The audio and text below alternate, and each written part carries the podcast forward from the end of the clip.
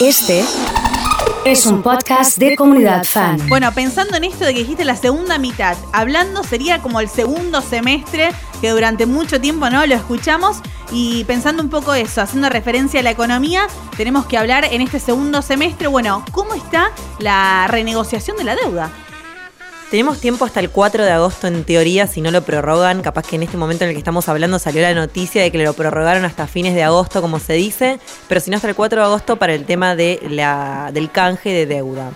Eh, el gobierno el fin de semana dijo que no va a hacer ningún cambio, que esta fue la última propuesta, sin embargo todos los grandes fondos se juntaron y le hicieron una contrapropuesta, la cual si el gobierno la acepta tendría una gran adhesión por parte de los fondos que son los que mueven grandes volúmenes, entonces son los, los jugadores pesados en este tema. Básicamente entre hoy, mañana y pasado se tendría que definir si se deja el 4 de agosto como fecha límite o si vamos hasta el 30 de agosto en una nueva en una nueva fase. Sí. sí, en una nueva fase ya es la sexta vez que se extendería el tema del canje. Esto lo empezamos allá por marzo, abril. Más o menos tenemos el mismo tiempo de, tema de renovación de deuda que de pandemia, tal cual. Eh, pero bueno, estamos definiendo un poco este tema. La verdad que las, las dos partes se acercaron bastante. Sería una pena que, que, por 3 dólares más o menos, que es la diferencia entre una propuesta y la otra, no se pueda llegar a un acuerdo y entremos en default. Bien, esa es la, esa es la diferencia, digamos, que hay entre lo que propone uno y lo que pretende el otro, son Sí. de 3 dólares. Sí, están, viste, midiéndose hasta dónde puede ir cada uno.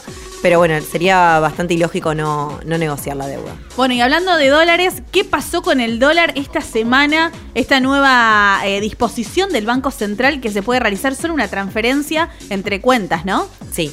Eh, la semana pasada, desde que salió esta noticia de que solo podías recibir una transferencia de dólares por una cuestión de evitar lo que se llamaban los coleros digitales, lo que empezó a pasar es que mucha gente se movió al dólar blue y aumentó casi 9, 10 pesos la semana pasada. Esta semana un poco se regularizó la situación entre ayer y hoy y empezó a aflojar. El dólar oficial que podemos comprar como límite los 200 dólares sigue el ritmo que viene, o sea, la, política viene tomando el, el gobierno, que es ir devaluándolo eh, más o menos entre un 2,5 y un 3% mensual. Diariamente va mostrando pequeños cambios y sigue camino, camino a eso. Hoy la noticia era que casi- llegó casi a los 99 el dólar turista, el Bien. oficial más el 30. sería. Exactamente, ¿no? Para, porque viste que son tantos que llega un punto que uno en la cabeza ya no sabe, digamos, a cuál estamos haciendo referencia, pero, pero bueno, eh, eh, llegó entonces a, a 99 pesos aproximadamente.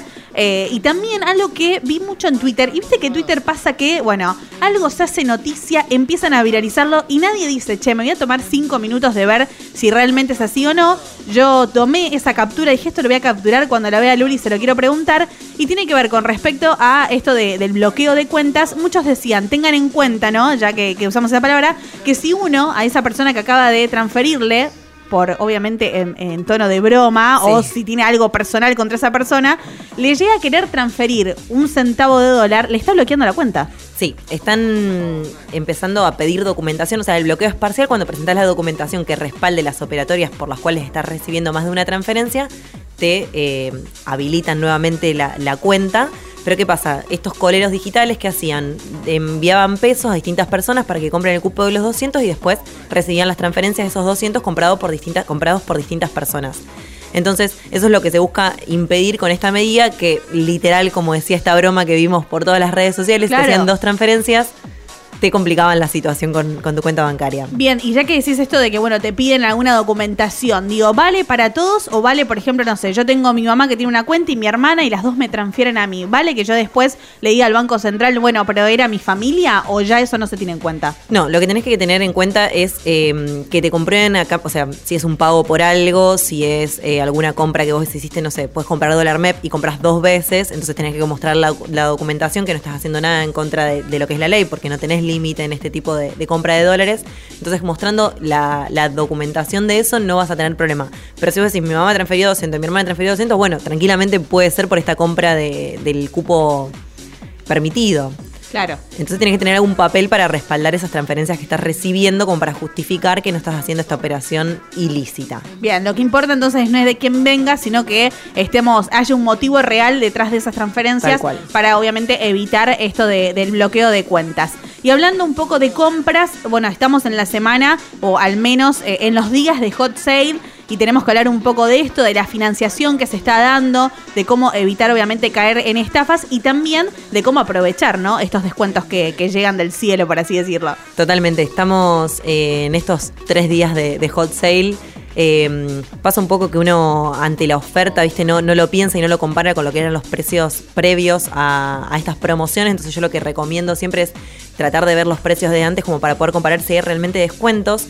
Y si bien hay algunos descuentos que no son tan asombrosos, lo que te permite aprovechar la semana de hot sale son las cuotas. Bien, eso está bueno, es un buen punto. Buenísimo. Eso es lo que yo recomiendo que aprovechen en este periodo. La- las 12 cuotas sin interés, las 6 cuotas sin interés.